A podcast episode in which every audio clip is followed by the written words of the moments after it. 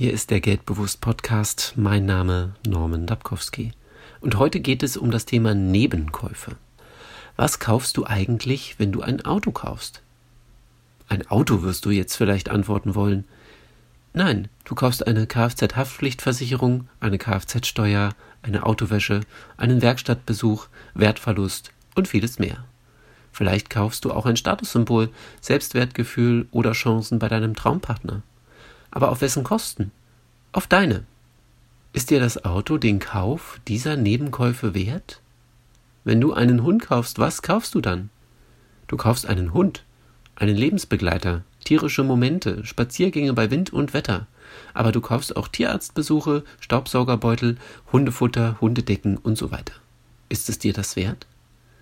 Bei jedem Kauf über die Nebenkäufe nachzudenken, kann dir dabei helfen, herauszufinden, ob du das wirklich kaufen willst, ob du es wirklich sinnvoll findest, ob es wirklich zu deiner Lebensplanung passt. Und das gilt auch für Dienstleistungen. Wenn du eine Reinigung deiner Wohnung durch einen Reinigungsdienst kaufst, was kaufst du dann? Du kaufst eine saubere Wohnung, Zeit, ein wohliges Gefühl.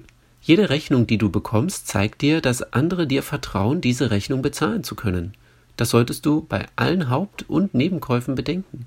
Vertrauen zu genießen und Vertrauen einzulösen sind zweierlei. Doch beides ist von Bedeutung. Wenn du magst, dann lade dir kostenfrei meine Entscheidungshilfe Kauf herunter. Es handelt sich um eine PDF-Datei. Diese findest du unter geldbewusst.wordpress.com unter dieser Podcast-Folge hier. Das ist die Podcast-Folge 186. Und damit wünsche ich dir eine erfolgreiche Woche.